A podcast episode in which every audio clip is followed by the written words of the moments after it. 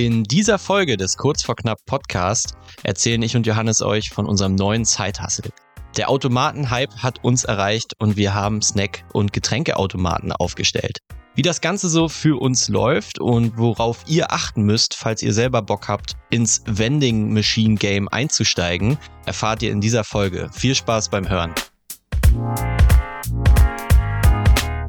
Herzlich willkommen zum Kurz vor Knapp Podcast. Hier erzählen wir von unserer persönlichen Achterbahnfahrt als Unternehmer.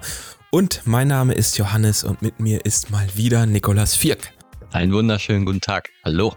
Ja, wir freuen uns ganz doll. Wir sind zurück nach langer Zeit, haben wir wieder Zeit und Lust, neue Folgen zu produzieren. Äh, ihr könnt euch schon mal sicher sein, das hier wird nicht die einzige sein in nächster Zeit. Ja, wir haben euch lange genug warten lassen und ähm, nach dieser kleinen kreativen Pause äh, wollen wir direkt einstarten, äh, reinstarten mit einem Thema, was uns die letzte Zeit sehr beschäftigt hat. Ja. Eine Neuigkeit. Und zwar haben Johannes und ich ein neues Business gestartet.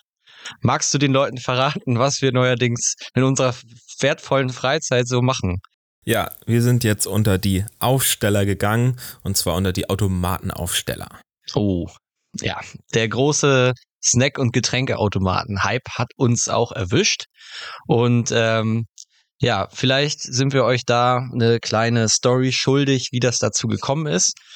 Und zwar ist es so, dass ein anderer befreundeter Amazon-Seller uns davon erzählt hat, dass er auf, also auf einem Meetup in Berlin war das, von den MC Hackers, hat er uns davon erzählt, dass er jetzt Snack- und Getränkeautomaten aufstellt. Und ich hatte das schon mal gesehen irgendwo bei TikTok und bei Instagram und so.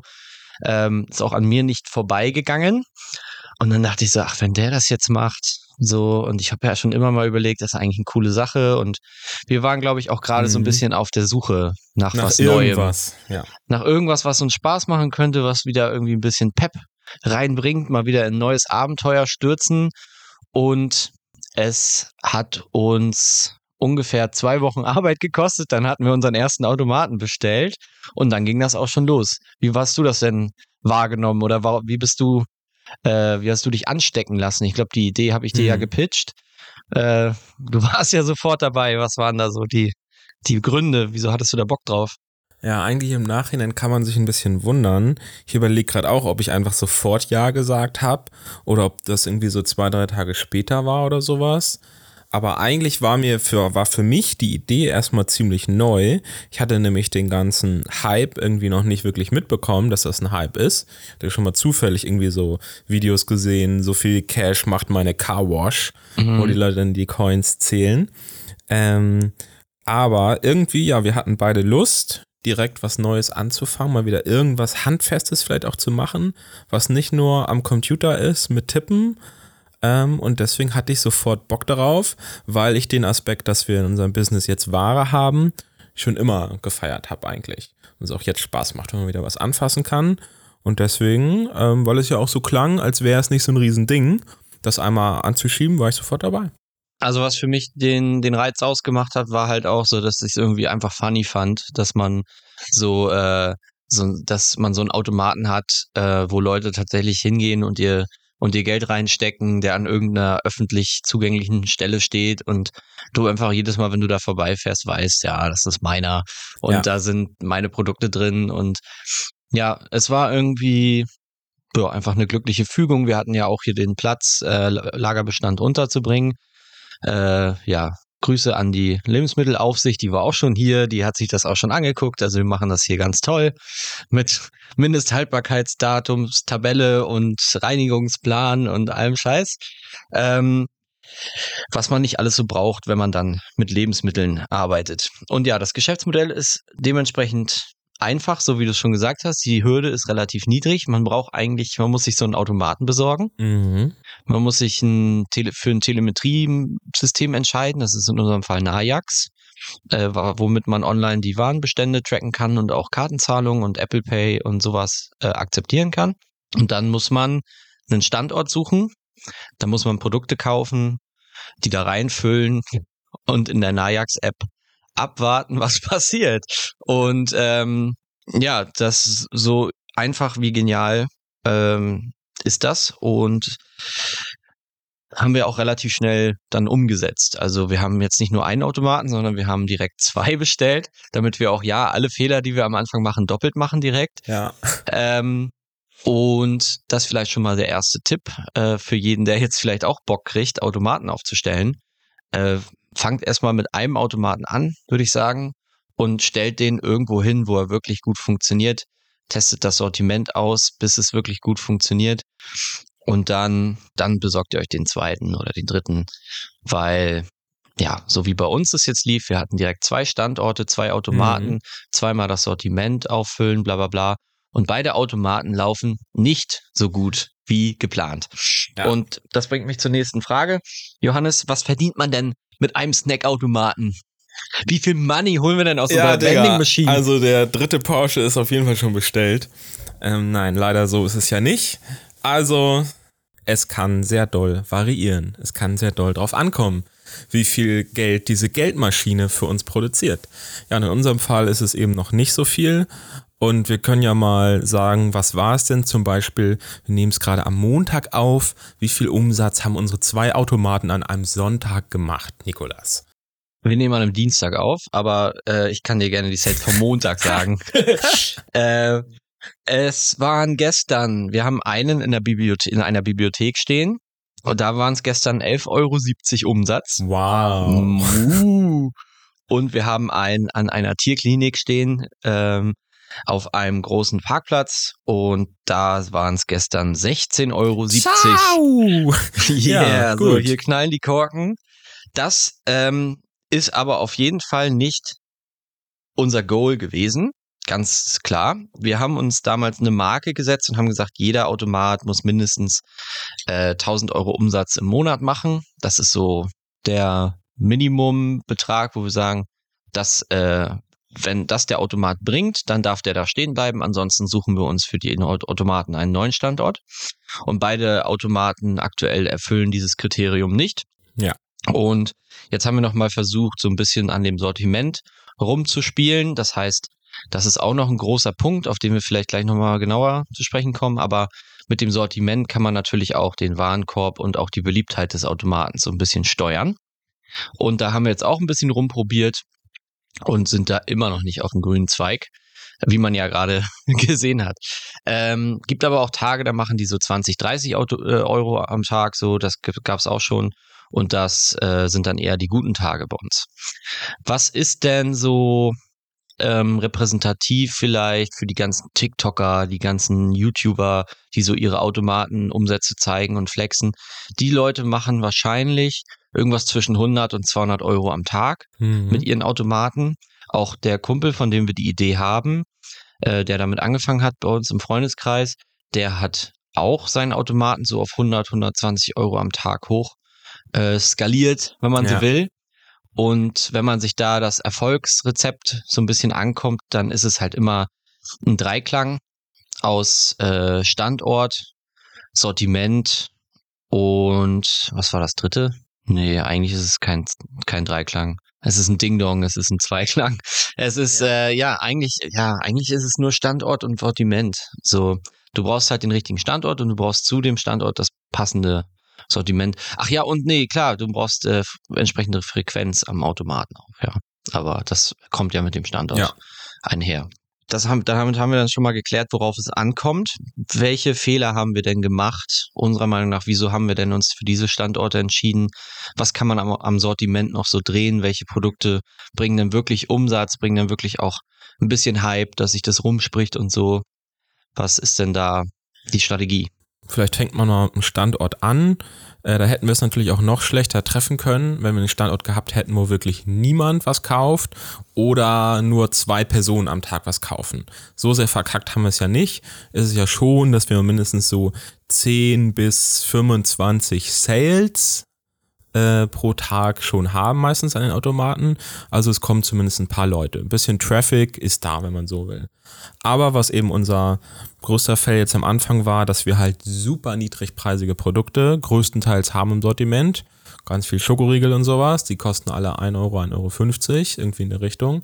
Dass natürlich damit der Warenkorb super niedrig ist pro Kunde und damit dann auch diese geringen Tagesumsätze von 11,50 Euro rauskommen, häufig. Was jetzt viele andere machen, um ihr Sortiment ein bisschen interessanter zu machen und sich auch von dem Rewe oder dem Kiosk um die Ecke abzuheben, sind halt diese US-Snacks. Das habt ihr sicherlich auch schon alle gesehen. Das sind, gab einen riesen Hype um diese Takis. Das sind diese blauen, ekligen Chips. ja. äh, dann gibt es einen riesen Hype um diese ganzen US-Süßigkeiten, äh, Mike and Ike's, Sour Patches, was es da nicht alles gibt. Ähm, Calypso ist so eine äh, Eistee, Limonade, Getränkemarke. Gibt's auch irgendwie sechs verschiedene, wenn nicht sogar acht verschiedene Sorten. Kommt in so einer richtig geilen Glasflasche, wie mhm. früher, keine Ahnung, kennst du noch diese Glas-Milchflaschen mit diesem Aludeckel oben? Ja, ja. In so einer richtig geilen Flasche kommt das und äh, sieht auch richtig giftig aus, sind so richtig eklige Farben, so, so Neonblau oder so Neongrün.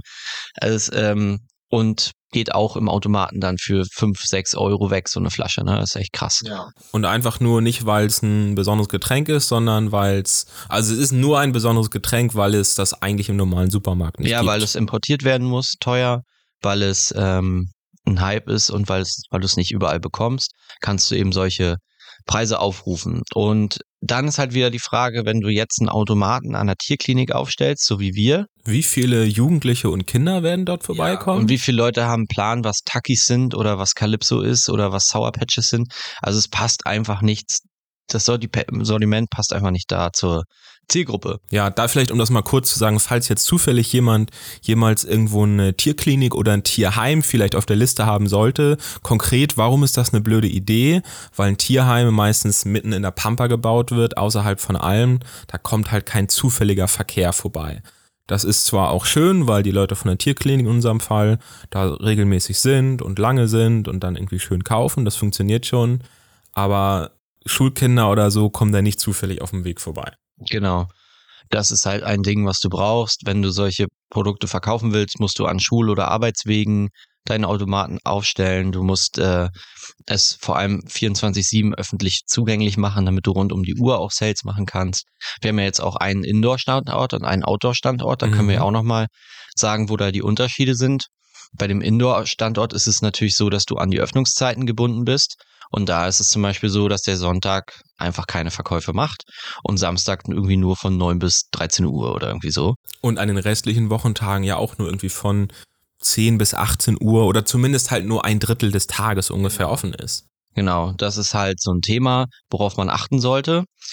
Und wie gesagt, auch da, der steht drinnen ähm, in dieser, diese Bibliothek hat so einen Eingangsbereich und da ist so ein, so ein Aufenthaltsbereich, wo die Leute so sitzen und Zeitungen lesen können und so. Und die hatten kein gastronomisches Angebot, die hatten nicht mal einen Kaffeeautomaten oder irgendwas. Dementsprechend haben die nur darauf gewartet, dass jemand mal kommt und denen da mal so ein Automat hinstellt. Also die Bibliothek an sich war sehr happy. Der Bibliotheksdirektor, geiler Typ, der hatte richtig Bock. Und das hat auch alles super schnell und unkompliziert funktioniert. Ähm, und also, wie gesagt, es ist halt eben von der Stadt. Das ist ein öffentliches Gebäude. Und wir dachten, das ist voll geil, weil da ist ja die Schule direkt nebenan und die, die große Unibibliothek, die wird aktuell saniert, umgebaut. Die hat geschlossen, also kommen momentan ja wahrscheinlich auch die ganzen Studenten dann dahin. Und ja, Ende vom Lied ist, ist nicht so aufgegangen. Die Frequenz ist wirklich nicht so hoch. Die haben auch nicht so viele Besucher pro Tag und der Automat äh, dümpelt da so ein bisschen vor sich hin. Genau, da kann man sagen, so ein bisschen hat der Umsatz sich auch schon verändert. Das Muster war wahrscheinlich in den Schulferien war schon noch weniger. Mhm. Seit die Ferien vorbei sind, merkt man schon, es wird mehr verkauft und es werden auch andere Dinge mehr verkauft. Also anscheinend die Jugendlichen sind schon da. Ja. Aber es ist jetzt so ungefähr auf dem Niveau von dem anderen Automaten auch. Mal ist der eine mehr, mal ist der andere mehr. Ja, die wechseln sich immer so ein bisschen ab. Und klar, am Sonntag gewinnt natürlich der Autoautomat, weil der natürlich trotzdem äh, ja erreichbar ist, wenn man so will. Gut, aber mh, mm, um da vielleicht noch mal ein bisschen konkreter zu werden, äh, was wir jetzt vorhaben, wie es in der Zukunft jetzt weitergehen soll. Also unser größtes Problem mit diesem ganzen Business ist äh, die Standortakquise dass wir ganz schlecht an neue Standorte rankommen. Ich weiß auch nicht genau, woran es liegt. Wir telefonieren viel, wir schreiben viele E-Mails, wir recherchieren viel, ganz viel Google Maps, einfach die Straßen abfahren, die wir für interessant halten. Das ist meistens nicht direkt im Stadtkern, sondern im Umkreis der größeren Stadt, ähm, so nennt man das, ja, so Vororte, wenn man so Mhm. will, an belebten Straßen, Kreuzungen und so suchen wir aktuell, im besten Fall in der Nähe von Schulwegen, Bushaltestellen, solche Dinge. Und das gestaltet sich als äußerst schwierig, weil man natürlich nicht direkt an den Vermieter rankommt, oder? Ja, genau, richtig. Also es gibt verschiedenste Schwierigkeiten daran. Und wir wollen auch gar nicht sagen, wir haben schon alles probiert. Das haben wir noch nicht. Zum Beispiel überall wirklich an Haustüren klopfen. Haben wir noch nicht. Aber wir haben schon einige Sachen gemacht. Und da ist ganz klar, da ist die Conversion-Rate sehr gering von den vielen Anfragen, die man raushauen muss. Ob es jetzt per Telefon und E-Mail ist, meistens ja beides irgendwie und so. Also es ist doch schwieriger als gedacht, zumindest irgendwie in unserer Region und Umgebung Standorte zu finden, die überhaupt mal wollen. So, also hätten wir jetzt direkt zehn Automaten auf einmal bestellt, um zu starten, dann hätten wir jetzt auf jeden Fall ein Problem. Selbst wenn wir uns richtig auf den Kopf stellen würden. Ja. Äh, wenn da jetzt jemand von euch irgendwie Ideen hat, wie man Standorte akquirieren kann für Snack- und Getränkeautomaten, wie man das vielleicht auch hinkriegt, dass man das ein bisschen systematisiert, nicht mal automatisieren. Es ist mir klar, dass wir da jetzt keine Google Ads schalten oder so, vielleicht schon, aber erstmal nicht. Ähm, und wenn da jemand eine Idee hat, wie man automatisiert an gute Standorte rankommt, wie man systematisiert Leute anruft oder Kontakt aufnimmt, Akquise macht, da sind wir einfach nicht, äh, ja, da, da tapsen wir noch so ein bisschen im Dunkeln äh, und probieren uns da noch aus und es macht das, die Sache gerade sehr zäh, Ja. sehr schwierig, ähm, weil wir wollen die Automaten eigentlich gerne woanders hinstellen. Wir fangen ja gerade auch an, das Sortiment auszutauschen mit teureren, mit diesen US-Produkten, die ein bisschen höheren Warenkorb haben, ähm, wo die Margen dann auch ein bisschen höher sind, nicht prozentual, aber halt in echten Euros pro Verkauf ist dann halt die, bleibt dann einfach mehr kleben. Und wir wollen vor allem schnell sein, weil vielleicht, ich weiß nicht, wie du das siehst, aber ähm, vorhin habe ich einen Reddit-Artikel gelesen, dass manche, manchen Leuten das jetzt echt schon negativ auffällt, dass in ihren kleinen Kackdörfern an jeder Ja. Ecke Automaten stehen. Ja, safe. Ich wollte gerade was ähnliches nämlich dich auch fragen, wie du es einschätzt, wenn wir immer sagen, es gibt immer irgendwie eine Hype-Kurve für einen neuen Trend und wie du es schätzen würdest, an welcher Stelle der Hype-Kurve sind wir zum Beispiel in Deutschland, weil ich hatte jetzt den Eindruck, dass es sich jetzt doch schon hier und da auch bei der Akquise gezeigt hat, dass die Leute anscheinend gefühlt schon häufig angesprochen wurden in letzter Zeit, auch von anderen Leuten, die alle nach Automatenstandorten suchen.